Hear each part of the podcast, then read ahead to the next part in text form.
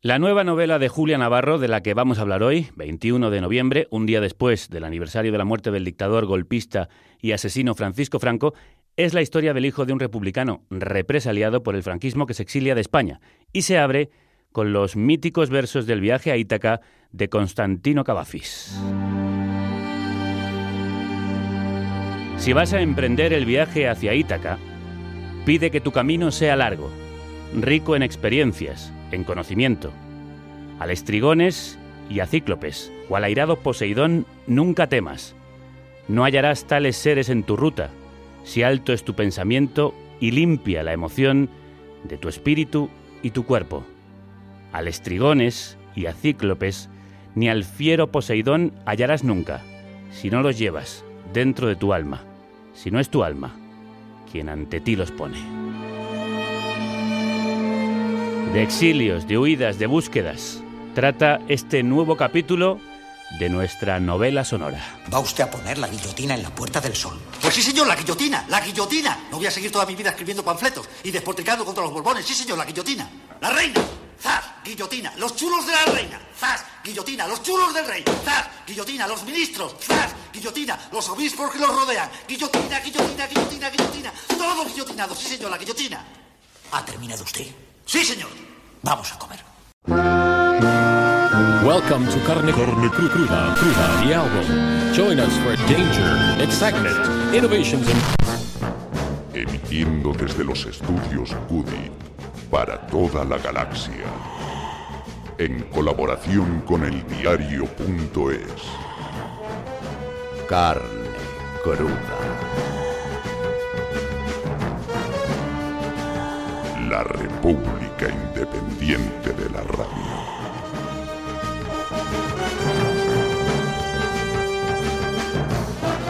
Una caravana de migrantes ha recorrido 4.500 kilómetros durante el último mes desde Centroamérica hasta las puertas de Estados Unidos, a donde están llegando estos días.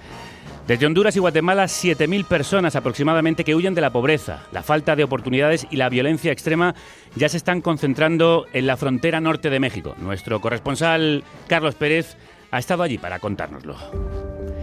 Carlos, crudos días desde Washington. ¿Qué tal, Javier? ¿Cómo estáis? ¿Qué les espera al otro lado?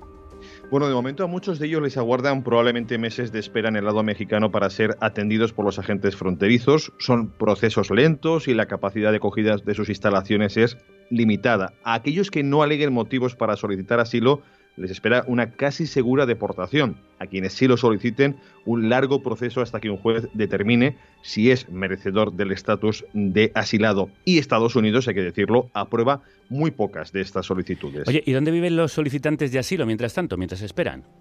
Bueno, en centros de detención gestionados por el Servicio de Inmigración y Control de Aduanas de Estados Unidos, lo cual, Javier, nos devuelve al problema de la pasada primavera, a la separación de familias en frontera, porque legalmente los menores no pueden quedar retenidos de forma indefinida y Donald Trump quiere acabar con la liberación de las familias durante el tiempo que dure el proceso legal, lo que aquí se llama catch and release. Para eso dijo que se iban a construir campos con tiendas de campaña donde mantener juntas a las familias durante un proceso que, insisto, puede durar meses, cuando no años. Trump ha ordenado también un endurecimiento de las condiciones de asilo, ¿verdad? Sí, en su gestión de lo que considera una invasión del país, el presidente ha hecho uso de sus facultades para invocar una situación de emergencia nacional y restringir el derecho de asilo para quienes lo soliciten a través de los puertos legales de entrada, lo que va, Javier, en contra de las leyes internacionales y de las nacionales que reconocen el derecho de petición de asilo con independencia de cómo se haya entrado en el país. Una decisión que ayer mismo bloqueó temporalmente un juez de California y que lo más probable es que acabe siendo analizada por el Tribunal Supremo. Y para rematar, ha ordenado un despliegue del ejército en la frontera con México. Sí, un despliegue hasta el momento de aproximadamente 6.000 tropas, un despliegue costoso y muy limitado en sus funciones. El ejército, por ejemplo, no puede detener a una persona que haya cruzado de forma irregular la frontera, puede asistir a los agentes de inmigración, puede reforzar, como está haciendo la valla fronteriza, pero poco puede hacer desde una perspectiva de intervención militar. Carlos, uno de los puertos legales de entrada es el de Ciudad Juárez y la ciudad estadounidense de El Paso, donde tú has estado. ¿Cómo se vive en esta ciudad fronteriza la visión de Trump contra la inmigración?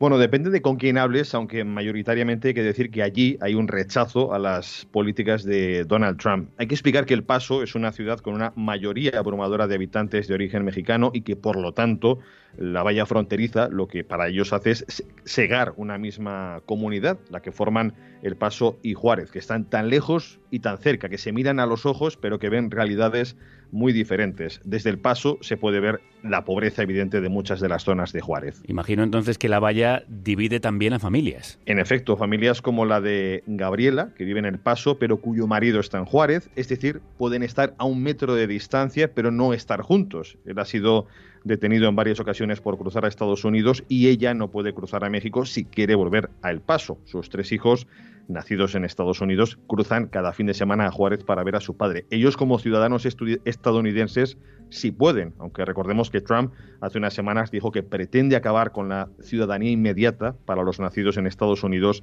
de padres extranjeros. Gabriela, que entró en el país siendo menor de edad junto a su madre y a una hermana, se acogió hace unos años a DACA, ese programa del que ya hablamos aquí, el programa que creó Barack Obama para dar una vía legal a aquellos sin papeles que llegaron siendo menores de la mano de sus padres. Es decir, Gabriela es una de esas personas conocidas como dreamers, como soñadores. Bueno, pues para su sorpresa fue rechazada. Yo hablo con mi abogado y decide, hay una opción, pero tú te tienes que ir a entregar a migración. Y pueden pasar dos cosas, te pueden dejar salir bajo palabra o te pueden dejar ahí dos o tres años hasta que tengas tu corte de migración. Y bueno, pues Dios mío, es que mi hijo amerita que yo haga ese esfuerzo. Si yo una mañana voy y me entrego con migración y les digo, soy un, este, soy documentada en el país, pero si dice domicile alien, cuando dices domicile alien es una persona que está indocumentada, pero que tiene muchos años aquí. Bueno, voy y me entrego, me procesan un trato espantoso, puros gritos. Llegué a ese lugar y pues todo era gris vi cómo llegaban familias completas y el trato era igual. Sí, un niño de 14 años le dijeron, ¿de dónde vienes? Y dice él, vengo de, El Salvador. ¿Y cómo sabes que es El Salvador? El niño se quedó asustado. Vete para allá. Estás tonto, no sabes contestar, vete para allá. Puros gritos, todo era gris, así describía Gabriela el aspecto del centro de detención de inmigrantes en el que se entregó en El Paso, donde, por lo que cuenta, el trato deja mucho que desear. Carlos, ¿qué pasó después? Bueno, pues que a Gabriela le dieron la peor noticia de las dos posibles, que iba a pasar a un centro de detención donde podría estar varios años. Y claro, se le vino el mundo encima. Tiene tres hijos a su cuidado y además uno de ellos con graves problemas de salud. Dije, ¿quién me los va a cuidar? ¿Qué va a pasar? Le dije, ¿sabe qué? Ayúdeme, por favor. Mis hijos saben que en cualquier momento a mí me pueden detener y que puedo terminar encerrada, pero ellos no sabían que yo iba a hacer esto. Por favor, le dije, se lo juro, créame cuando le digo que son mis hijos y yo y no hay nadie más. No tengo nadie más que me ayude con ellos. Dijo, déjame ver qué puedo hacer. Voy a hablar con el capitán. Y se fue y habló con alguien. Y regresó y me hicieron firmar otro, otro set de documentos, que estos documentos decía que me iban a dejar salir bajo palabra. Firmo los documentos y salgo y ahorita estoy en ese proceso, en donde no puedo salir del país. Puedo estar aquí, trabajar legalmente, renovar mi permiso de trabajo cada dos años, viajar a Estados Unidos donde yo quiera salir no puedo. Una situación agridulce porque puede permanecer junto a sus hijos, pero no cruzar a Ciudad Juárez para ver a su marido. Sí, Gabriela está en un limbo legal a la espera de ver cómo se resuelve su estatus en el país y es un proceso que puede prolongarse bastante en el tiempo. Antes lo dejabas caer. También en El Paso, una ciudad de mayoría, mayoría mexicana, hay quien ve con buenos ojos las políticas antiinmigratorias. Sí, son los menos, pero los hay. Y un lugar donde se pueden encontrar con facilidades en las oficinas del Partido Republicano del Paso. Su presidente es Adolfo Telles, que tiene orígenes familiares mexicanos, irlandeses, alemanes e incluso españoles. Toma Su abuela, sí, sí, su abuela era mexicana. Y sin embargo, ironías de la vida, con todo este bagaje, con todos estos orígenes, nos decía que ya no te puedes fiar de quién entra en el país y alaba la valla fronteriza porque dice que ha frenado la delincuencia en el paso. Y cuando le pregunté por la caravana de refugiados que entonces se dirigía hacia Estados Unidos, todavía lo hace parcialmente, daba una respuesta a la que creo que no merece añadir mucho más. Les vamos a ofrecer lugares en los que vivir, comida y ropa. ¿Cuánto nos podemos permitir de todo esto? Además, ¿Por qué están huyendo? Nosotros tuvimos la Revolución Americana y los americanos no se fueron, lucharon. Así que mi pregunta es, si esta gente está viniendo y no está dispuesta a pelear por lo que cree que es correcto, ¿qué va a pasar cuando aquí pasen cosas? Porque pasarán. Ese no es el tipo de personas que queremos. Queremos gente que esté dispuesta a levantarse por lo que cree. Y nosotros lo que queremos es gente que esté dispuesta a levantarse contra estos valores tan detestables, tan racistas, tan fascistas. Sí, pues mira, uno de ellos, Javier, es Fernando García, es director en el paso de Border Networks for Human Rights, la red fronteriza de derechos humanos, responsable de un evento llamado Abrazos No Muros, que han celebrado en seis ocasiones en los dos últimos años. Lo hacen en coordinación con agentes de frontera, reúnen durante cinco minutos a familias como la de Gabriela, que viven separadas a uno y otro lado de la frontera, que no pueden juntarse por su situación legal. Un evento al que acuden para esos cinco minutos personas que incluso viajan miles de kilómetros. Un acto que cada vez es más difícil de realizar por la tensión antimigratoria creada por Donald Trump y por su famoso muro, cuyos objetivos define para nosotros Fernando García. Lo que hay detrás del muro es separación de familias. Lo que hay detrás de ahí es el intento de deportar a los dreamers, a los soñadores. El intento de esta administración de reducir la migración legal a la mitad. Si hace seis meses hubieras preguntado si, podíamos concebir una estrategia intencional del gobierno de Estados Unidos, era separar a madres de sus hijos o, los hijos de sus madres bebés. Te hemos dicho, no, estás loco, ¿cómo crees? Estamos en Estados Unidos, aquí tenemos, es un país que, que aprecia la libertad y aprecia el ideal de, la justicia y demás. Pues resulta que la locura sucedió. La locura sucedió y parte de la locura está muy cerca de El Paso, en Tornillo, donde están concentrados en tiendas de campaña al menos 4.000 menores llegados de todo el país. Y esto despierta los peores temores de Fernando. Vemos que traen migrantes del interior del país, los traen a la frontera. No los traen para nada más que para deportarlos. Entonces, a mí lo que me preocupa es que estamos en la antesala de una deportación masiva de niños. Bueno, esperemos que no sea así, aunque la administración Trump no ha mostrado precisamente mucha empatía con la situación de estos menores. Ni en general con los inmigrantes. Trump insiste en que los que quieran venir deben hacerlo por la vía legal, pero tal y como nos explica Fernando, el sistema migratorio estadounidense está roto, no sirve. E incluso, dejando Fernando por un momento de lado la defensa de los derechos humanos de su propia organización, plantea una solución desde una óptica meramente económica y laboral. La Cámara de Comercio de los Estados Unidos dice que se necesitan 200.000 trabajadores inmigrantes al año para mantener el crecimiento de la economía. El último dato que yo tenía es que dábamos 64 mil visas de trabajo al año, mientras que la necesidad laboral era de 200 mil. Entonces tienes un, espacio que, promueve que la gente venga sin, sin papeles porque la necesitas y va a encontrar un trabajo. Si quieres eliminar, digamos, la ilegalidad, traigamos a los que necesitamos con visas. Una solución que parece de sentido común. Sí, que señala también la hipocresía de un sistema en el que las empresas, y esto es un tema que se habla muy poco, son las que contratan de forma ilegal, pero apenas sufren las consecuencias por ello. Carlos Pérez, corresponsal en la capital del imperio, gracias por contárnoslo, gracias por esta crónica tan necesaria. A vosotros un gran abrazo, Javier. Un fuerte abrazo, amigo. Yo no soy de aquí, pero tú tampoco, de ningún lado del todo y de todos lados un poco. Somos todos. Como dice bien eh, en esta maravilla de canción Jorge Drexler, el gran triunfador de los Grammy Latinos este fin de semana. Esto se llama Movimiento. Apenas nos pusimos en dos pies, comenzamos a migrar por la sabana, siguiendo la manada de bisontes, más allá del horizonte, a nuevas tierras lejanas los niños a la espalda y expectantes, los ojos en alerta, todo oídos, olfateando aquel desconcertante paisaje nuevo, desconocido. Somos una especie en viaje. No tenemos pertenencias, sino equipaje. Vamos con el polen en el viento. Estamos vivos porque estamos en movimiento. Nunca estamos quietos, somos trashumantes, somos padres, hijos, nietos y bisnietos de inmigrantes. Es más mío lo que sueño que lo que toco. Yo no soy de aquí pero tú tampoco. Yo no soy de aquí, pero tú tampoco. De ningún lado del todo y de todos lados un poco.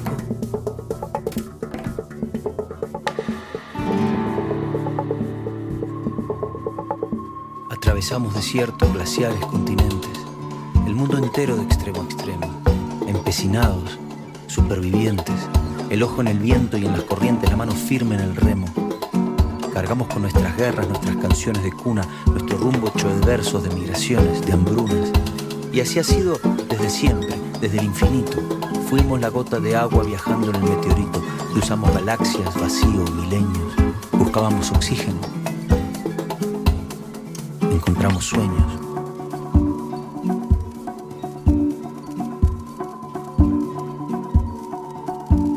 Apenas nos pusimos en dos pies y nos vimos en la sombra de la hoguera. Escuchamos la voz del desafío, siempre miramos al río pensando en la otra ribera. Somos una especie en viaje. No tenemos pertenencias, sino equipaje.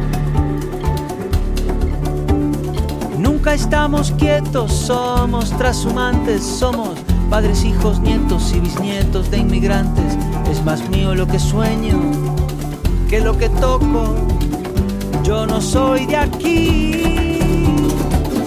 pero tú tampoco. Buenos días, bienvenidas y bienvenidos a la carnicería migrante asociada El Diario.es, la República independiente y trashumante de la radio que emite en colaboración con Yorokobu. Gracias a los oyentes que habéis acogido en el exilio al mejor equipo de la radio, formado por Eva López, Manu Tomillo, Paz Galeana, Álvaro Vega, María Baena, Rocío Gómez, Celia Tebeallo y Javier Gallego. Lo mismo con las canciones, los pájaros, los alfabetos. Si quieres que algo se muera, déjalo quieto.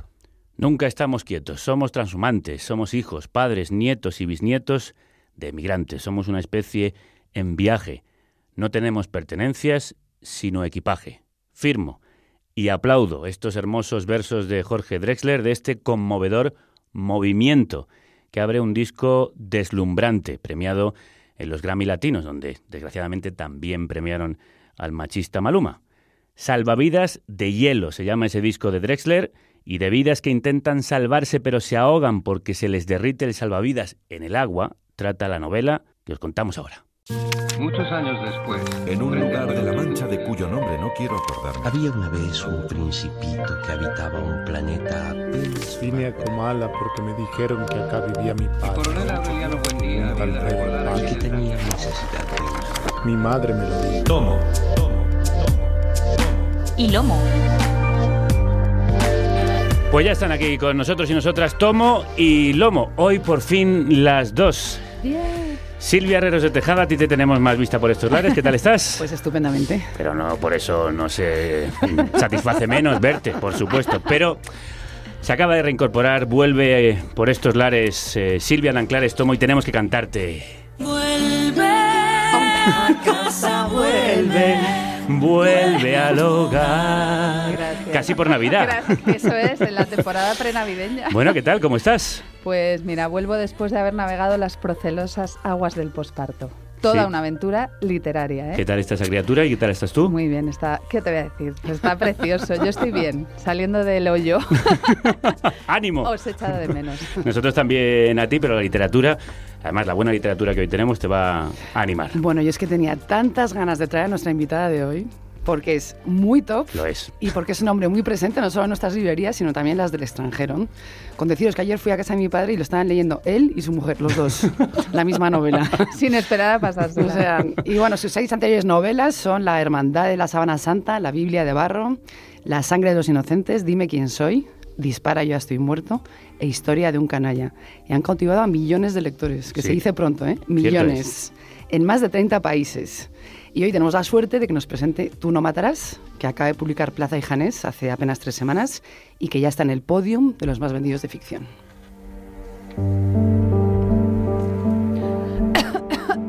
En Madrid refrescaba por la noche. La tos persistente de su madre no le permitía conciliar el sueño y había estado pensando que debía hacerse una manta para el invierno, al menos para ella. Era un sueño vano. No tenían dinero. Tampoco les quedaba mucho por vender, salvo los somieres de las camas, un par de sillones de orejas, las sillas y la mesa del comedor. Su madre había dicho que podían dormir en el suelo, pero que comer debían hacerlo como las personas. Además, cuando su padre volviera necesitaría una mesa donde sentarse a escribir, y si no conseguía trabajar en alguna editorial, ¿acaso podría ganarse la vida dando clases particulares? Sí, eso se lo tendrían que permitir. No podían condenarlos a morir de hambre, aunque en realidad hambre no habían dejado de pasar desde que comenzó la guerra. Fernando no podía olvidarse de su padre. ¿Qué se siente al matar? Le habían preguntado en el transcurso de una de sus cortas visitas desde el frente.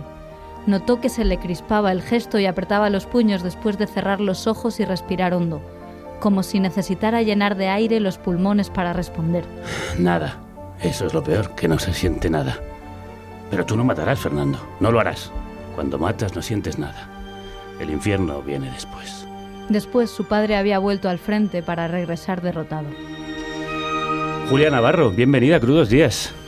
Bueno, qué montaje más espectacular habéis hecho. Bueno, para una novela que no lo es menos. Me habéis emocionado y eso que he escrito yo la novela. Emociona por muchos momentos Tú no matarás, la nueva novela de Julia Navarro. ¿Es una novela de derrotas? Es una novela de personas derrotadas.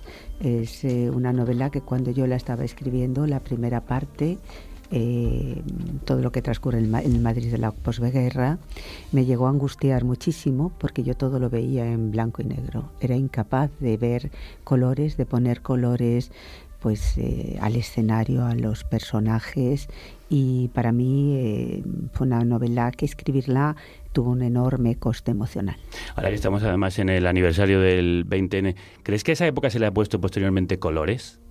No, es imposible, absolutamente imposible. Siempre puede haber eh, algún nostálgico de esa época, pero bueno, yo pero creo... da la sensación como que aquello No, fue más a- dulce de lo que cuentas tú en la No, novela. Yo creo que no. Yo creo que la gente sabe eh, perfectamente de dónde venimos y eh, mm, yo creo que mayoritariamente eh, los ciudadanos de este país, eh, los mayores y los jóvenes, saben que afortunadamente se puso un punto y aparte con todo, con todo eso. ¿Puede haber nostálgicos? Pues sí, puede haber algunos nostálgicos, pero yo creo que es algo tan, tan, tan minoritario que es absolutamente irrelevante, salvo que nos eh, empeñemos en darle relevancia y al final el efecto contagio eh, funcione. Claro, porque esos nostálgicos parece que hacen cada vez más ruido. Eh, y a lo mejor lo que pasa es que contribuimos a que su ruido eh, llegue y se expanda. Pero fíjate la que han liado cuando se ha querido exhumar, se quiere exhumar al caudillo. Es que eh, yo creo que hay que hacerlo. Yo creo que es una medida absolutamente acertada por parte del gobierno. Eh, a Franco hay que sacarle del Valle de los Caídos, hay que entregárselo a su familia, que lo entierre en un sitio discreto donde quiera, nunca en la Catedral de la Almudena. La Catedral de la Almudena es un sitio público. Es un sitio donde van miles de personas eh, todos, los, eh, todos los años, personas de distintas ideologías y personas que tienen eh, derecho a ir a un templo donde no esté enterrado pues un dictador de tan infausto recuerdo. O sea, Sí. que, es decir, lo que pasa es que quizá el gobierno tendría que haberlo mm, pues hecho eh, no sé haber improvisado o sea la idea es correctísima es lo que hay que hacer Su materialización está siendo más, in- más Sí, incorrecta. Ahí les ha faltado el, el- el haber tenido las cosas claras de qué hacemos escenario A, escenario B y escenario C para, para no tener este lío que tenemos ahora todos los días de qué hacen con el cadáver. Pues lo que hay que hacer es sacárselo y dárselo a su familia. Eh, sí o sí. Sobre todo por respeto a esas víctimas de tan infame dictadura, respeto a los protagonistas, por ejemplo, de Tú no matarás, que son tres personas que sufren en sus carnes y en las de sus familias lo que fue aquella dictadura atroz. Sí, tres jóvenes, Fernando, Catalina y Eulogio, que deciden huir de una España azotada por la guerra civil. Y como náufragos en busca de su Ítaca, recorren lugares como la Alejandría de la Segunda Guerra Mundial, el París ocupado, Lisboa, Praga, Boston o Santiago de Chile. Una novela donde se aborda la culpa, la venganza, el peso de la conciencia y el amor por la literatura que es el motor de muchos de sus personajes. Qué maravilloso escenario es Alejandría, Julia. ¿Lo conociste en persona o a través de otros libros? No, eh, la primera vez que yo eh, eh, mm, viajé a Alejandría fue leyendo fue a través de la literatura, fue leyendo a Darrell, el cuarteto y eh, me enamoré de Alejandría. Así que en cuanto pude, en cuanto era jovencísima, tenía 20 años, así que en cuanto ahorré lo suficiente, me fui a Egipto y eh, pues mi primera parada eh, fue Alejandría para encontrarme con la, con la ciudad de Darrell, con la ciudad de Foster y sobre todo con la ciudad de Cavafis. Y es una novela de, viajes y de exilios, de estos tres personajes dando vueltas por el, por el mundo huyendo de su pasado y huyendo de lo que hay en España. Fíjate, eh, cuando hablamos de nuestro exilio, eh, yo no puedo dejar de pensar en la situación hoy de millones de personas que eh, también han, han iniciado el, el, camino al exilio. Gente que viene desde África, desde Oriente Medio, desde Ahora lo estamos viendo, por ejemplo, en América Latina, todas esas personas que intentan llegar a Estados Unidos, personas que huyen de la miseria, que huyen del hambre, que huyen de una situación política, que huyen de, la violencia. Y yo no sé cómo eh, no se cae a los gobernantes, no se les cae la cara de vergüenza por el, el, trato que se está dando a los emigrantes. Que en esta confortable y estupenda Europa en la que vivimos eh, tratemos a la gente que llega a nuestras costas de la manera que la tratamos, bueno, no sé, yo no sé cómo se les cae la cara de vergüenza. Nosotros también lo hemos dicho muchas veces en estos micrófonos, desde los que quiero preguntarte. Eulogio, Catalina y Fernando tienen cada uno una razón para irse de España. ¿Representan, digamos, las tres formas de sufrir el franquismo que tenían los españoles y españolas. Eh, Eulogio y Fernando son hijos de republicanos, eh, han perdido a, sus padres, eh, bueno, uno en, la guerra y otro después, es fusilado después de, la guerra, porque eso es una cosa terrible, o sea, una guerra civil bueno, la gente muere en el frente, pero que después de la guerra civil hubiese esa represión tan absolutamente terrible, continuaran los fusilamientos, eh, bueno, eso ya son mm, palabras mayores a las palabras eh, mayores. Y Fernando fusilan a su padre. Y Catalina eh, es una víctima de una España absolutamente siniestra, una España en la que el papel de la mujer en la Segunda República empezó a cambiar es decir, las mujeres empezaron a, tener un peso específico en una sociedad que era la que era. Siempre tenemos que juzgar el pasado no con los ojos del presente, porque es imposible, sino cómo eran las sociedades en aquel, en aquel momento, no solamente en España, sino en el resto del mundo, en que el papel de la mujer era absolutamente eh, eh, intrascendente y, apenas mm, se, nos veía. Pero bueno, en la Segunda República hubo esos intentos, esos intentos eh, que, fueron un paso adelante en los derechos de la mujer y sin embargo con la, con, con la guerra civil y con el triunfo de Franco en la guerra civil, en las mujeres volvimos a a donde nos mandaban, que era a casa, de puertas, de puertas adentro de las casas. Catalina es una madre soltera. En los años 40, yo estoy mirando a las dos Silvias. Claro, eh, vosotras hoy, eh, las mujeres hoy, decidimos primero si queremos ser madres. Segundo, cuánto. Tercero, con quién porque a lo mejor lo queremos ser con alguien o lo queremos eh, ser solas y mm, ni nosotras ni nuestros hijos sufren socialmente el que uno tenga o no tenga pareja o tenga la pareja que haya decidido eh, tener. Entonces, claro, en los años 40 una madre soltera era una persona a la que la, la, condenaban al exilio interior. Ya no podía salir de su casa, eh, quedaba estigmatizada, ella, su familia. Si se quedaba con su hijo, su vida quedaba absolutamente destrozada. Eh, lo normal era que en muchas ocasiones le quitaran al niño y ese niño o esa niña desapareciera. En fin, era una situación realmente dramática, de manera que mis tres personajes tienen cada uno un motivo y cada uno un secreto por el, por el que huir de, de aquella España en blanco y negro. Y Julia, ahora de madres es muy interesante porque la novela habla de la amistad de estos tres jóvenes, pero también habla mucho de las madres de ellos, ¿no? Sí. sí. Eh, que a mí me encantó, porque era como, pero yo pensaba, ¿cómo puedes abarcar conta- tú como escritora, estos pesares, estos conflictos, estas almas atormentadas. He sufrido Con mucho, mil y ¿eh? pa- mil y pico páginas. He sufrido mucho. Pero como eres esta narradora omnisciente, es como, ¿cómo es capaz? Pues, de- me- pues os, os lo decía antes, eh, ha sido una novela que para mí emocionalmente eh, me desgarró tanto que eh, es una novela que está dividida en tres libros. El libro uno, que es Madrid, libro dos, Alejandría, el libro tres, París. Pues cuando yo estaba en el libro uno dije, no puedo seguir. Y la guardé en un cajón. Mm. Y no, no Por la el dolor que te provocaba. Eh, sí, porque claro, eh, para escribir esta novela yo tuve que hacer un viaje a los años 40. Entonces me acordaba de mis abuelos. Esta novela yo se la dedicaba a mis abuelos. Me acordaba pues, de algunas cosas que cuando yo era pequeña les oía decir sin prestarles atención, ¿eh? porque Claro. tampoco me voy a poner yo ahora que cuando tenía... A reconstruir la memoria, claro. No, y cuando tienes siete, ocho años es que... No, o sea, tú oyes cosas, luego te das cuenta con el paso del tiempo eh, cómo bajaban la voz para hablar de determinadas cosas, de determinadas personas y eh, eh, te das cuenta con el, con, con el paso del tiempo. Entonces yo fui muy, muy consciente de todo eso cuando estaba escribiendo eh, Tú no matarás y luego pues toda la documentación que yo estaba buscando para reconstruir, como he reconstruido eh, pues la España esa de los años 40, del, del posfranquismo, o sea, de, de la posguerra, eh, es que yo sentía que me hacía daño. Bueno, porque tú además para todas tus novelas te documentas muy profusamente. Sí, sí. Sí, eh, hago un trabajo. eh, el siglo XX es nuestro siglo, con lo también el vuestro, eh, que soy más joven. Sí, sí.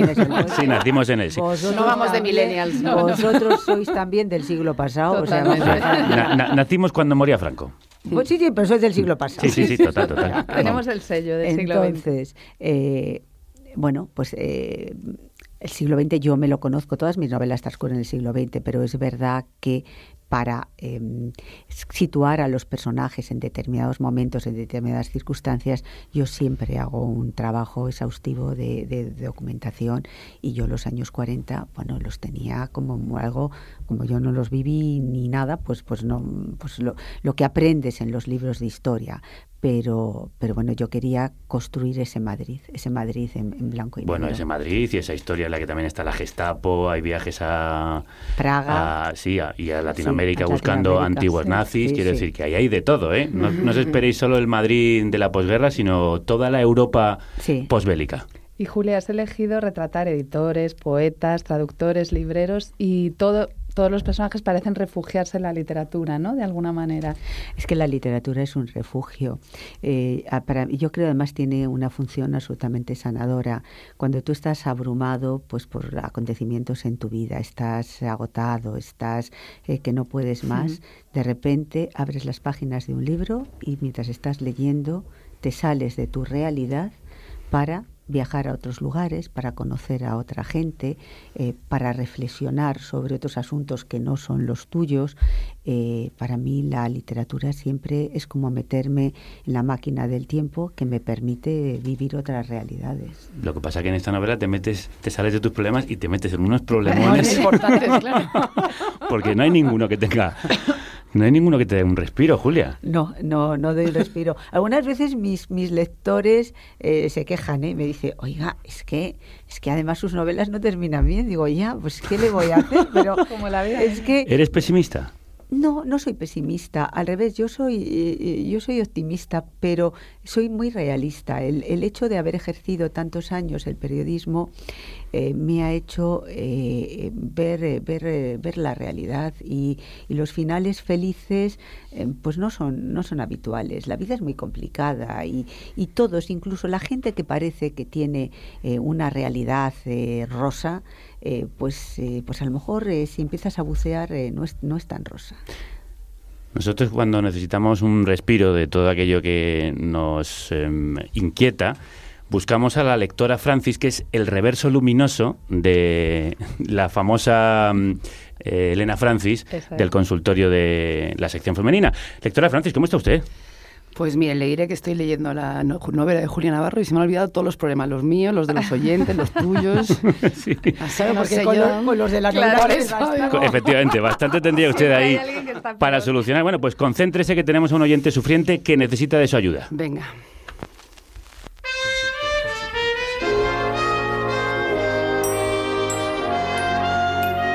Consultorio sentimental de la lectora Francis. Vamos con la consulta. Querida lectora Francis, verás, es que ya va haciendo bastante tiempo que soy completamente incapaz de vincularme emocionalmente con nadie, al menos a un nivel romántico. Pero los desengaños, el cinismo, el sexo sin compromiso, las aplicaciones de charla rápida, pues, pues han ido como gastando mi corazón. El, el vacío se ha vuelto como inconmensurable y temo que haya aparecido o que aparezca una persona importante y la deseche por esta taraxia por la que me veo sacudido todo el rato. Por eso necesito un libro que actúe como un desfibrilador, un chute de pasión en vena, un alegato sobre la necesidad de ser un poco cursi y dejarse llevar, qué hostias. Mira que iba bien ¿eh? con lo de ataraxia, gritando palabras cultas, desfibrilador y acaba con...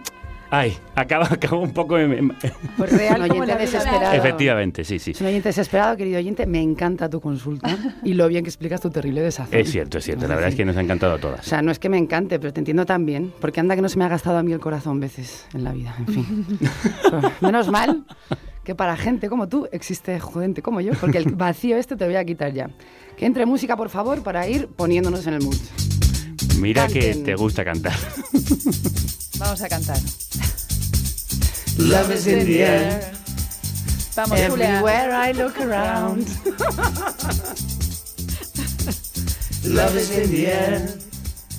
Every sight and every sound. Ahora hay que subir, ¿eh? And I don't know if I'm being foolish. Don't know if I'm being wise. But it's something that I must believe in. And it's there when I look in your eyes. Bueno, amigo, ¿Qué te ha parecido, Julia? Sí, vamos. Esto no te lo esperabas, ¿eh? No lo esperaba. Y además, y además cantan, o sea, que ya vamos. Bueno, y sí, ya sí. verás cuando empecemos a hacer malabares. que en Bueno, la radio además son muy vistosos. Temas como este de John Paul Young es lo que tienes que escuchar para azuzar tu ataraxia. Total. Porque vaya palabra te has marcado. Sí, sí. Exacto. Bueno, Esto ausencia de deseo. Ausencia de deseo. Y bueno, tu lectura urgente es la novela Conversaciones entre amigos de la debutante irlandesa Sally Rooney y publicada por Random House antes de verano. Bueno, me ha encantado esta novela. Te diré que ha sido un exitazo brutal en Gran Bretaña y Estados Unidos y ha recibido elogios, como esta de la revista Playground, que dice, Sally Rooney no escribe literatura millennial, quiere empezar una revolución Toma ya. Que me parece muy acertada. Entonces, la trama es sencilla pero envolvente y trata de Frances y Bobby, que son dos universitarias de 21 años que fueron pareja en el pasado, se dedican al spoken word o performance poética y eh, eh, se dedican al mundillo literario en Dublín y conocen a una pareja cercana a los 40, Ajá. como nosotros, Jóvenes. jóvenes, exacto, que son Melissa, que es escritora, y Nick, actor. Y entonces se forma un complejo menage a quatre entre los, entre los cuatro, ¿no? Sexual. Sí. Muy bien. Entonces aquí la autora aprovecha para explorar algunas de las problemáticas sentimentales de la generación millennial, que son la, la desaparición de las etiquetas amorosas tradicionales, el poliamor, el espejismo del libre albedrío y la temprana pérdida de la inocencia. Entonces, bueno, querido amigo, en esta exploración, la protagonista, que por cierto es un retrato femenino de lo mejor que he leído últimamente, Qué bien. maravilloso, pasa esta chica de un aparente pasotismo sentimental a una pasión desbordante. O sea, que es perfecta para ti. Conclusión. Anota, querido. Lo Saca- primero, Saca el lápiz. espabilate, porque no está la cosa para dejar pasar las buenas oportunidades amorosas. No. Y segundo, lee Conversaciones entre amigos de Sally Rooney, porque es una novela sabia y sexy. Me encanta. ¿Verdad? Muy una-. Sí, Muy mejor bien. combinación imposible. Muy apetecible. Y mejor combinación que la literatura, la lectora Francis y vuestras consultas, también imposible. Os recordamos que podéis enviarlas eh, al consultorio de la lectora Francis en eh, info arroba carnecruda.es. También vale un mensaje de voz al 717-717-970 o al Twitter Nuestro de Twitter. Tomo y Lomo.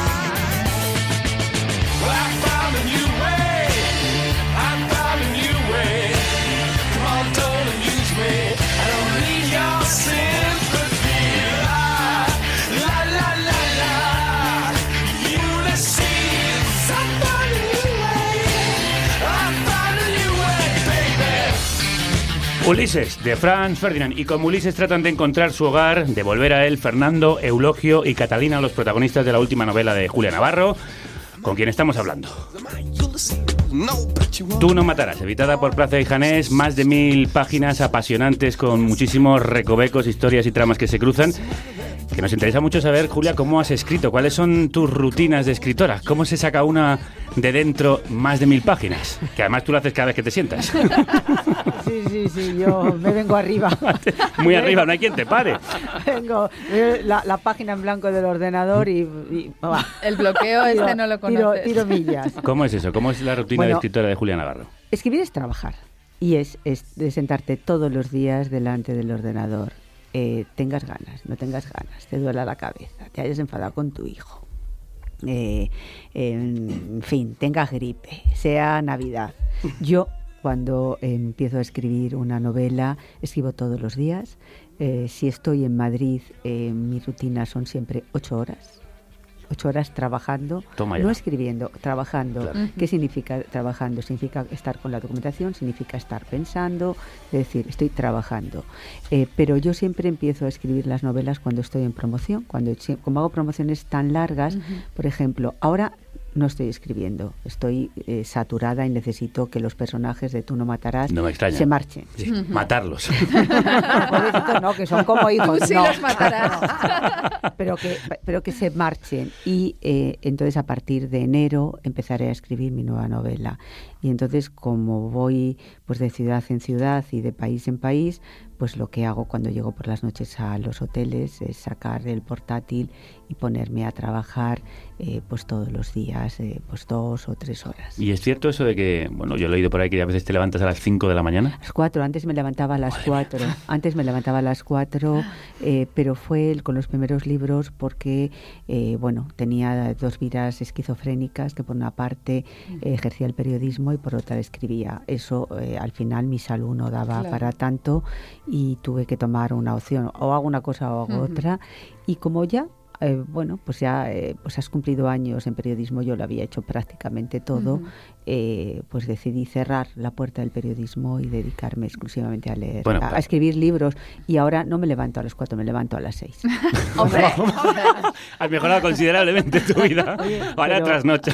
Oye, perdona, pero no te No, puedes- sí, sí, el cambio. O sea, Yo he ah, tenido pero- horario de madrugada, sé lo que es. Claro que sí, o sea, a las seis de Levantarse la a las 4 es muy duro. Es, es durísimo. Y yo me pero- estaba levantando a esas horas. Claro, sí. o sea, pues ya sabes, o sea, además te trastorna el sueño, Claro. ¿eh? Totalmente. La vida, la vida entera. A mí, a mí me, ha, me ha trastornado totalmente los horarios de, de sueño, porque todavía a las 4 de la mañana me Claro. despierto eh, como, como si tuviera un reloj eh, Ujú. interno. Tomaste la decisión correcta de cerrar la puerta del periodismo y la de la literatura te esperaba con las dos puertas abiertas. Pero ¿cómo empezaste a escribir? ¿Cómo empezó Por todo? casualidad. eh, es decir, uy, esto siempre se enfadan en la editorial porque dicen que es poco glamuroso, pero es, pero es la verdad. Pues mira, yo estaba un verano con mi hijo en la playa, eh, pues como todos los niños pequeños, eh, pues, eh, pues un poco pelma, ¿no? Tú, tú ya, ya- ya- Ya te- Ya verás, ya- ya- ya ha verás, empezado, ya empezado. verás, o sea, ya verás. Cuando empieza a tú, hablar es peor. Oye, por favor, eh, vámonos ya a casa. Un poquito más, un poquito más, déjame bañarme, no sé qué, tal. Y total, que yo siempre me bajaba a la playa con, pues, con todos los periódicos. Y un día ya me los había leído todos, del derecho y del revés. Y estaba tan desesperada que empecé a leer las esquelas. o sea, mi grado de desesperación era, bueno, Absoluto. absoluto. Y entonces encontré eh, un obituario en el diario El Mundo sobre el fallecimiento de un, de un científico, un hombre que había puesto bajo su microscopio la sábana santa de Turín para ver si era auténtica, si era falsa. Y en aquel momento, pues, claf. Hizo un clic mi cerebro y entonces se me empezó a ocurrir la que fue mi primera novela, La Hermandad de la Sábana Santa, El exitazo. y la escribí, no sabía si me la iban a publicar. Eh, primera sorpresa, me la Ah. publicaron. Segunda sorpresa, Lo se peta. vendió. Los re- Sí, Bueno, porque no hicimos nada, o Se sea, requete nada. o sea, vendió. me, Sí, sí. me la, me la publicaron y ahí la mandaron a, a las librerías y, A ver y- qué pasaba. y ahí estaba la pobre. Y para sorpresa mía y sorpresa de la editorial, eh, pues empezó a funcionar el boca a boca, porque si no funciona el boca a boca, no se venden libros. Pero Julia, da la casualidad que todos tus libros han vendido millones de copias. ¿Hay alguna fórmula? Pero no, no hay fórmulas. El es secreto. decir, no, es que no hay secretos, eligen los lectores. Y eh, yo hasta ahora he tenido suerte, pero no significa que la vaya a tener siempre. Es decir, yo tengo los pies en la, en la tierra y hay muchos escritores que han tenido muchísimo éxito y de repente han pinchado con un libro o con dos o con tres. A mí me tendrá que pasar, pues me tendrá que pasar algún día. ¿Tienes Porque miedo si no me voy a tener que ah, pellizcar porque no me lo puedo creer. No, no tengo miedo. O sea, soy consciente de que, mm, o sea, la, la- la cuestión eh, no siempre es preguntarte es por qué a mí, sino por qué a mí no. Entonces, ¿por qué a mí no me va a pasar? Entonces, eh, pues oye, yo no, no digo que me tenga que pasar y ojalá no me pase, ojalá siempre los, los lectores me acompañen y les gusten mis libros, pero, pero también puede ser que, que un día pues no les guste tanto un libro. Y es verdad que se va a hacer la adaptación a serie de tu novela probablemente de más éxito hasta ahora, que es Dime quién soy. Pues se va a hacer, llevo cinco años peleándome con los guionistas. Vale, eso te íbamos a Te preguntar. cuesta, te cuesta ceder tu Pues obra. me cuesta muchísimo. Yo eh, el eh, hace poco les dije, mira, vosotros sois como... A, a mí no me gusta la cocina, la nueva cocina. No me gusta nada porque a mí la tortilla de patata, pues me gusta que sea tortilla de patata. No me gusta la tortilla de patata deconstruida. Pues los guionistas lo que hacen es cogen un libro, lo deconstruyen y yo, que soy la madre del libro, no lo reconozco. O sea, sí, ahí hay un, ligero sabor a tortilla de patata. Pero cualquier parecido con la tortilla de patata es pura coincidencia. Pues cualquier parecido de los guionistas con lo que han hecho con mi libro es pura coincidencia. Entonces llevamos cinco años eh, eh, pues eh, ahí con tiras y afloja. Y, y, bueno, parece, parece que ya hemos llegado a unos principios eh, de acuerdo y que, que ahora estamos ya por fin en el buen camino y que a primeros de año empezarán ya a rodar la serie. Lo que no quita para que cuando, mm, o sea, yo aviso, yo se lo digo a ellos, mm, yo estoy segura que me va a llevar un disgusto. Lo das por hecho, ¿no? Muy bien. Pero ¿compartes la idea esta de que las series actuales son como las grandes novelas contemporáneas? Bueno, yo creo que eh, además hay grandes novelas contemporáneas que se llevan a las series y hay muchísima gente que está eh, enganchada a las series. eh. Como antes a las novelas, Yo, claro. yo es que mm, em, a mí me parece que la gente tiene que, que hacer un poco lo que lo que le apetezca y se tiene que divertir con lo que quiera y se tiene, pues si uno llega a su casa y lo que le encanta es eh, apretar un botón y ver una serie, ¿por qué no, que- por qué no va a hacerlo? Y afortunadamente hay muchísima oferta. Tú no matarás, da para una serie, tiene espías, viajes, asesinatos, violaciones, corazones rotos, es- países también destrozados. ¿eh? Es un novelón. Es un novelón. Es un novelón. Es lo que se llama es novelón. lo que se llama un novelón. novelón, Y lo ha escrito Julia Navarro, que ha venido hoy a presentarlo aquí, lo cual nos hace muy felices y a la que vamos a despedir, pero con el cuestionario de Hombre. nuestras tomo y lomo. El test de tomo y lomo. Sí, nuestro cuestionario favorito. Vamos con él. Sí, que como saben nuestros fieles oyentes, es un test tipo revista, como un test de personalidad literaria y de que- contestación rápida. Sí, como ¿vale? aquel que hacía Marcel Proust para Sí. conocer la personalidad o sea, de sin un pensar, escritor. Julia. ¿Estás Hasta preparada? Venga, pues dentro sintonía. Si pudieras cambiarte ahora mismo por un personaje de ficción, ¿quién serías? Mm, Mary Poppins. ¡Hala! Me encanta. ¿Qué libro nunca confesarías haber leído? Pues no, yo confesaría leer todos los que he leído, incluso los que no me han gustado, que no diré porque... Ah, amiga. No, hombre, pero por, No porque- te no, no, porque yo creo que hay que ser amable. o sea, yo voy por la vida procurando ser amable con los demás. Buen consejo, sí. Bueno, ¿qué personaje. ¿qué personaje escrito por ti cumple tus fantasías amorosas y o eróticas? Pues ninguno, porque son como mis hijos.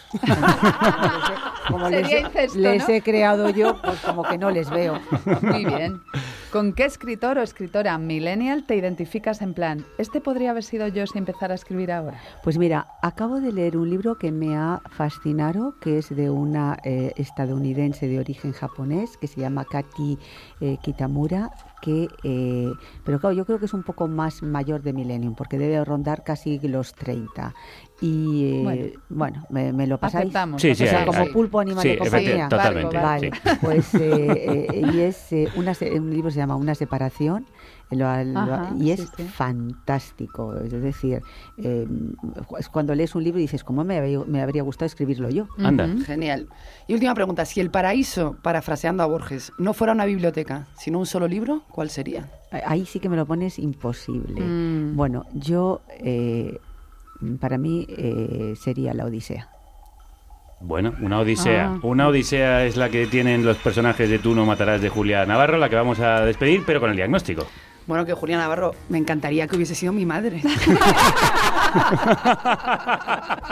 Pues eso que tú tienes una madre que era maravillosa. Se lo voy a decir a mi hijo. Mira lo que me han Y dicho. se lo voy a repetir. Le voy a poner el programa varias veces, esta parte última. En plan subliminal. Efectivamente. A nosotros, y creo que hablo por los tres, nos ha encantado conocerte, Julia. Esa amabilidad de la Un que placer. hablabas, haces gala de ella y es un gusto hablar contigo sobre literatura, sobre tu nuevo libro, en el- con el que te deseamos muchísima suerte. Muchísimas gracias y, y espero que me volváis a invitar. Hombre, por supuesto, con la siguiente. Con las siguientes mil páginas. Con la siguiente, no tardes tanto. Bueno, aunque es normal. Necesito, necesito tiempo, Javi, claro. porque tú mismo antes me lo has dicho. Sí, sí, por- por Cuando favor. me pongo, me pongo. Te pones, te pones. Bueno, Julia Navarro, un placer enorme. Un placer. Muchas gracias. Mira, de migraciones habla precisamente el libro que nos descubre Santiago Alba en su fabulosa biblioteca imaginaria.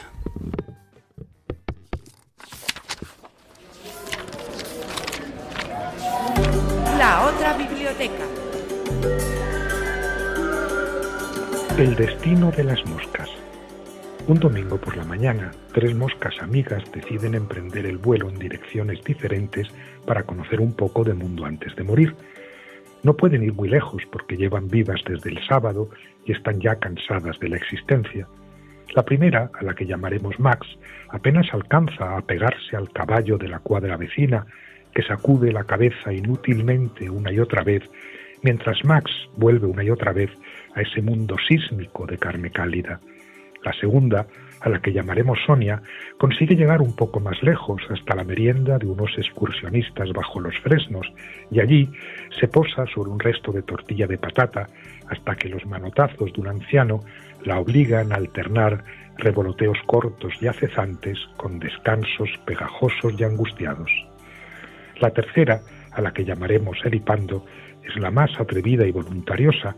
Tras un vuelo de 70 metros entra por la ventana de un colegio cercano, donde distrae a un niño aburrido que hábilmente la coge en su puño, la suelta, la vuelve a coger y marra luego un golpe mortal. Por la tarde, Max, Sonia y Elipando se reúnen para contarse sus experiencias. Max dice, pobres caballos que no pueden defenderse de nosotras. Sonia dice, molestamos allí donde vamos. Elipando dice, para los niños somos la última esperanza. A continuación, las tres moscas emiten un largo y molesto zumbido y mueren sin dolor y casi al mismo tiempo, y como no tienen un alma inmortal, sus cuerpos son arrastrados por el primer viento otoñal que se levanta en esos instantes. A Max, Sonia y Elipando, el viento los lleva más lejos de lo que nunca han ido, pero no notan nada ni pueden hacer ya ningún comentario. Este es el destino de las moscas, según relata el libro del mismo título que el huracán Irma dejó, traído de no se sabe dónde y abierto por la página 73 en una playa de Miami. Es quizás el destino de todos. Como mosca, sí. Caen muchos humanos bajo el manotazo implacable de los inhumanos. Tomo y Lomo. En colaboración con Carne Cruda, presenta el Premio Nobel. Sí, para autores noveles que merece la pena tenemos un nuevo premio Nobel con V y palabra aguda no Nobel, como el premio sueco. Eso es, es la sección de Tomo y Lomo en la que damos el premio Nobel a obras y autores o autoras primerizas. Pues estoy deseando saber qué nos traéis. Pues traemos una novela de tal exquisitez, delicadeza y savoir-faire o sea, que me ha resultado muy difícil creer que fuera una primera novela. Se llama El cielo según Google. Ah, había oído hablar. La autora es Marta Carnicero y la publica en la editorial Acantilado en traducción del catalán del también novelista Pablo Martín Sánchez. Y hablamos con Marta Carnicero para que ella misma nos explicara su novela. Bueno, pues el cielo según Google, y no, no voy a hacer spoiler porque no voy a contar nada que no esté en las primeras páginas de la novela, trata sobre el proceso de deterioro de una pareja que no puede permitirse romper porque está en proceso de adopción de, de una niña, una niña que ya vive con la pareja, una, una niña a la que sus padres ya quieren como propia y es la historia de estos padres que tienen que mantenerse unidos para no perder la adopción. Es también la historia de esta niña cuando ya es mayor y, y la relación que tiene con su padre de quien se ha distanciado. La novela está escrita desde estos tres puntos de vista, el de la madre, el padre y la hija adoptada cuando ya es adulta. Además tiene una prosa preciosista pero muy transparente y fluida y que te transporta a lugares emocionales muy reconocibles en cuanto a lo doméstico y lo cotidiano. O sea, en la trama no suceden grandes acontecimientos, sino cosas aparentemente pequeñas, pero que le dan una enorme tensión narrativa a las vidas, entre comillas, No sé si se trata de una elección consciente, pero de lo que sí que me he dado cuenta es de que tiendo a buscar mm, detalles que me parecen reveladores. Hay, por ejemplo, en la novela un momento en que mm, la protagonista se marcha a la cama cansadísima pensando que al día siguiente se va a encontrar la cocina por recoger. Y el marido, mm, estoy hablando de esta pareja que se rompe, el marido decide que no, que la recoge y la recoge intentando no hacer ruido y la recoge siguiendo las directrices que sabe que a ella le gustaría que siguiera. Lo que le pasa es que se olvida aquellas migas que a veces quedan en el fondo del fregadero, ¿no? Al día siguiente, cuando ella se despierta, lo que ve, justamente lo único que ve no es la cocina recogida, sino las migajas, ¿no? Las migas en el fondo del fregadero y algunas marcas de vasos en, el hule de la cocina. Y se dice a sí misma que, que el marido no la va a entender nunca. Mm, He intentado escribir una novela donde no hubiera buenos y malos, sino personas imperfectas, como lo somos todos, que intentan hacerlo lo mejor posible. El cielo, según Google, es casi una novela de duelo porque explora los dos duelos por excelencia, que son los de la ruptura del amor y los de la pérdida de los seres queridos. Ese título tan evocador se refiere a esto que nos cuenta Marta. El cielo, según Google, el título mm, está sacado de la propia novela. De hecho, la protagonista utiliza Google Street View para rehacer caminos que había hecho en el pasado con alguien que ya no está con ella. Y mm, se da cuenta de que, de que Google no, no le sirve para evocar todo aquello que vivió junto a esta persona. Entonces dice algo así como el cielo según Google tiene siempre el mismo tono de azul y la luz calculo es luz de media tarde. Eso es lo que dice. Bueno, sobre todo es una novela sobre los vacíos que nos deja otra gente en el alma y que nosotros insistimos e insistimos en rellenar. A mí el libro me dolió mucho, pero en el buen sentido de la palabra, o sea, en el de reconocer un montón de pérdidas, desconsuelos y pesares y sentirme mejor. O sea, Ah, qué bien. una maravilla. que Terapéutico. me- sí, Que muy cura. terapéutico, me tocó muy profundo. Así Por que eso, nuestro premio Nobel del mes es para El cielo, según Google, de Marta Carnicero. ¡Bravo! ¡Bravo! ¡Bravo! Marta Canicero, por cierto, una periodista sobrevenida, reconvertida ahora en novelista, como, Como Julia. Navarro. Bueno, pues no, no se la pierdan, ni a ella, ni a sus futuras novelas, ni a la que acaba de publicar, El cielo según Google. Y no os perdáis el festín, el festival de carne cruda. Queridas, queridos, las entradas ya están a la venta para el evento más importante de nuestra décima temporada, que tiene un cartelón que alucinas. Última hora. Nueva banda confirmada para el festín de carne cruda. La Rag Queen de Vallecas, Ira. Nos escurrimos como los anfibios, esa bruja de tu barrio. Se están juntando peligro, peligro. Recuerda, Carne Cruda cumple 10 años y lo celebra con 10 bandas. Un festín de música para chuparse los dedos. Con un menú sabrosérrimo. Tusa. Maika Makoski. Tremenda jauría.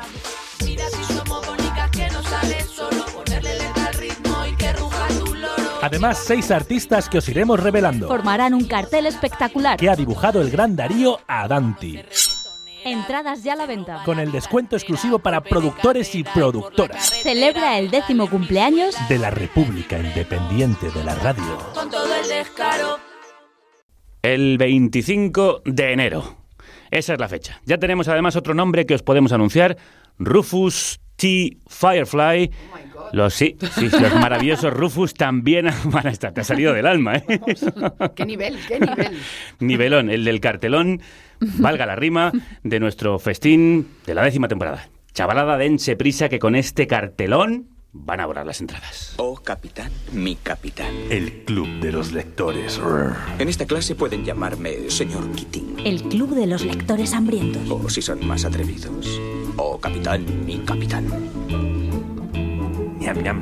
ñam, ñam, lectoras voraces y hambrientas, ¿qué se cocina hoy por aquí? Bueno, pues traemos una recomendación estrella, estrella, estrella. Mejor que el- Recién, Mejor que el cartelón. más o menos, a esa altura, más o menos. A ver, a ver. Está recién salida del horno. Atención, porque aquí nuestro señor director de orquesta, Vaya, Javier, ¿por dónde Javier- vais? Javier Que me voy a Gallego sonrojar. Crudo, acaba de sacar en Reservoir Books un cómic que firma junto a su hermano, el pintor Juan Gallego. Como si nunca hubieran sido. Un poema ilustrado sobre la tragedia de quienes mueren en el mar intentando cumplir el sueño de llegar a Europa. ¿Cómo sois, eh? Somos así, es que, en- es en que el- además, a ¿cómo- ver, ¿cómo es el cómo es, O eso sea, es. espectacular. De hecho, el poema ya tuvisteis que escucharlo en el programa de versión radiofónica.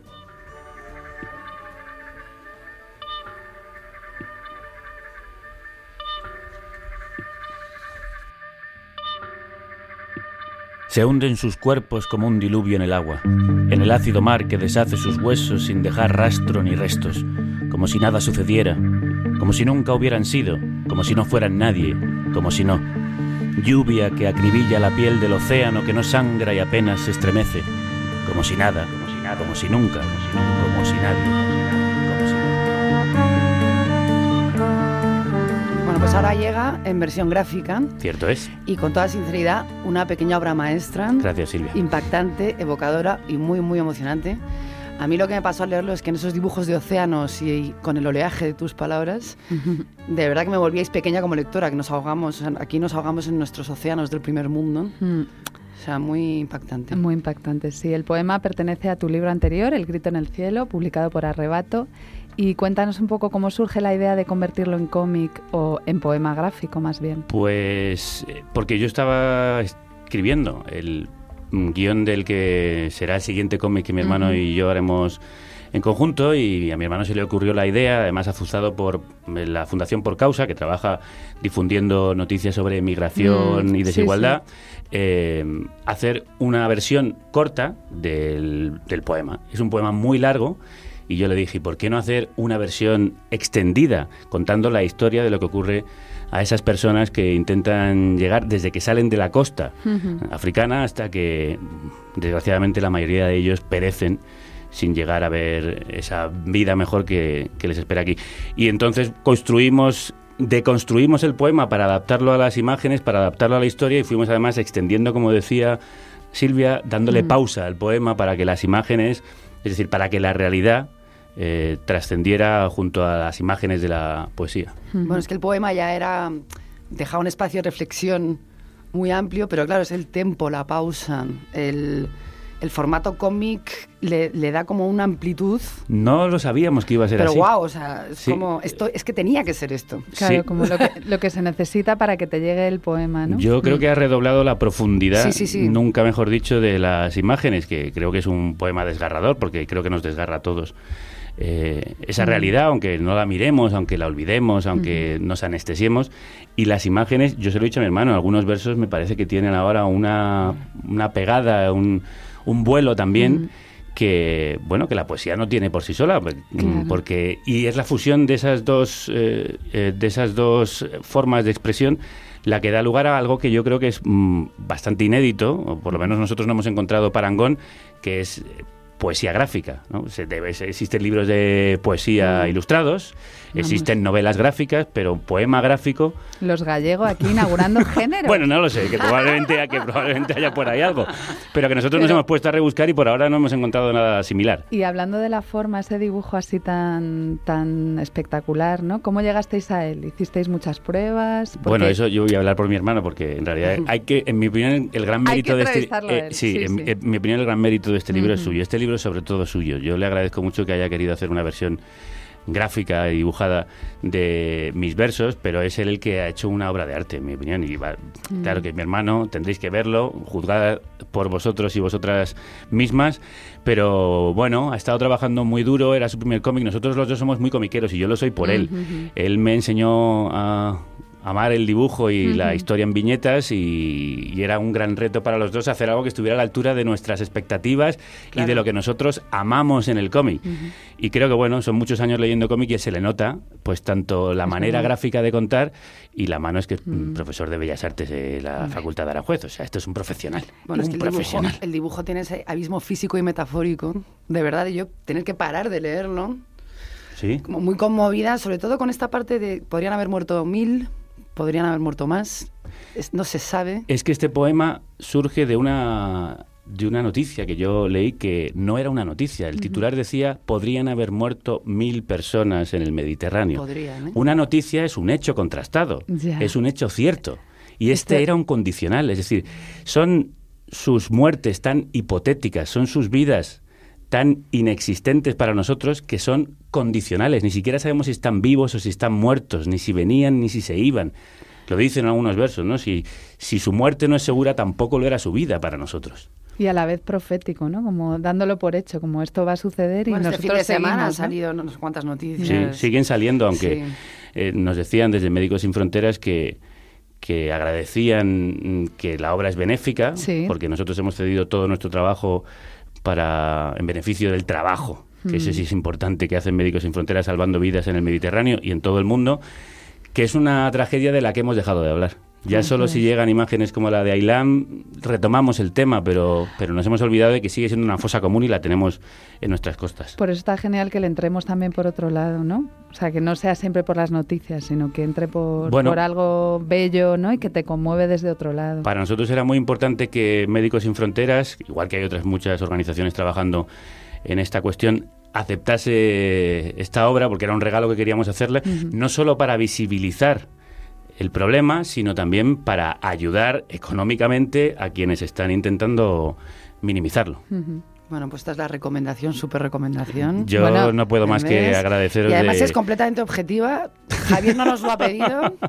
Y además, para, es la- verdad. para las que estés en Madrid, cuéntanos que la presentación es esta semana. Sí, eh, este jueves, eh, 22 de noviembre, en Bastardo Hostel, en la calle San Mateo 3, estaremos mi hermano Juan y yo con el dibujante Miguel Briva, que es al que además nos puso en contacto con Ah, claro. Reservoir Books, y David Noguera, presidente de Médicos Sin Fronteras.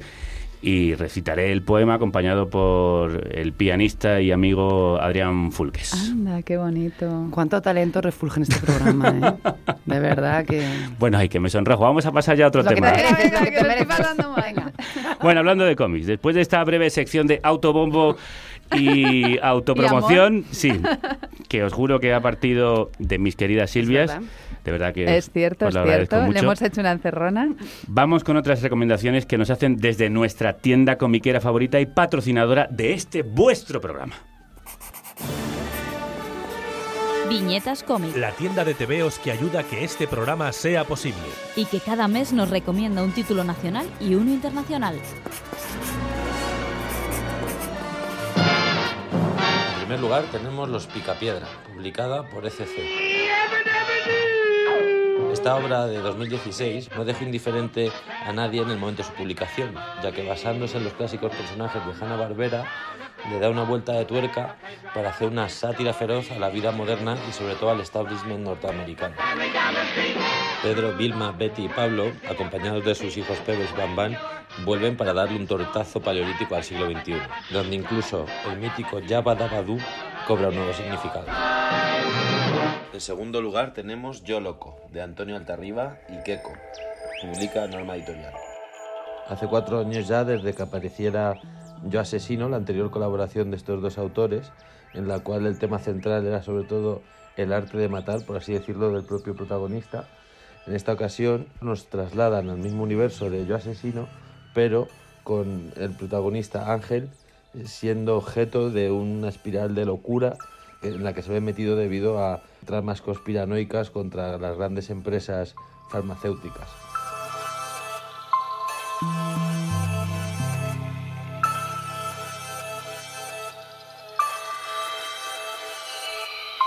Bueno, pues tomo y lomo, hasta aquí hemos llegado.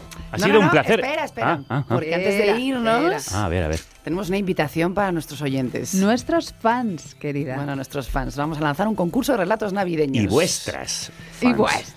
Nuestras. Bueno, pues concurso de relatos navideños y atención porque solo tenéis que, primero, seguirnos en nuestra cuenta de Twitter, Tomo y Lomo 2. Arroba tomo y lomo. Arroba dos. tomo y lomo toma dos. lomo. Segundo, tuitear un microrelato navideño, navideño con el hashtag Cruda Navidad. Muy bien. Y en el próximo programa desvelaremos el relato ganador. Y el premio, un lote de libros, como en los concursos de antaño. Pero libros de los buenos, de los que hablamos aquí. De lo bueno, bueno. Ya sabéis, hashtag cruda Navidad.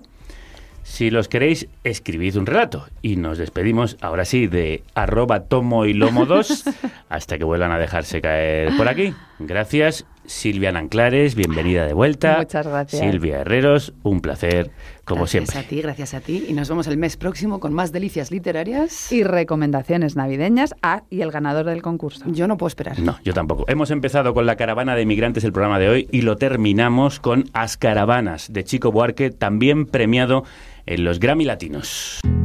Por esta canción y por el disco al que da nombre como lo mejor de la música brasilera y el mejor tema en portugués de este año. É um dia de real grandeza, todo azul. Um mar turquesa lá Istambul enchendo os olhos. E um sol de torrar os miolos quando pinta em Copacabana. Caravana do Arará, do Caxangá, da Chatuba. A caravana do Irajá, o comboio da Penha. Não há barreira que retém esses estranhos. Suburbanos, tipo muçulmanos do jacarezinho. A caminho do jardim de Alá. É o bicho, é o buchicho, é a charanga. Diz que malocam seus facões e adagas. Em sungas estufadas e calções disformes. É, diz que eles têm picas enormes. E seus sacos são granadas lá das quebradas da maré negros torços nos deixam em polvorosa. A gente ordeira e virtuosa que apela pra polícia despachar de volta o populacho pra favela, ou pra Benguela, ou pra Guiné. Hum, sol, a culpa deve ser do sol que bate na moleira o sol estoura as veias o suor que embaça os olhos e a razão. E essa zoeira dentro da prisão, crioulos empilhados no porão de caravelas no alto mar. Tem que bater, tem que matar em grossa gritaria. Filha do medo, a raiva é mãe da covardia doido sou eu que escuto vozes, não há gente tão insana, nem caravana do Arará. Não há, não há. Só a culpa deve ser do sol que bate na moleira o sol. Estoura as veias o suor, que embaça os olhos e a razão. E essa zoeira dentro da prisão crioulos empilhados no porão de caravelas no alto mar. Ah, tem que bater, tem que matar em grossa gritaria. Filha do medo, a raiva é mãe da covardia. Doido sou eu que escuto vozes, não há gente tão insana. Nem caravana, nem caravana, nem caravana do Espectacular el maestro Chico Buarque cantando a los refugiados y a los habitantes de las favelas atacados, asesinados por las fuerzas brutas a las que envía la gente de orden. Esta caravana sigue su marcha para reencontrarse con ustedes en la próxima parada, aunque podéis seguirnos siempre en carnecruda.es. Hasta que retomemos viaje, la radio os acompañe.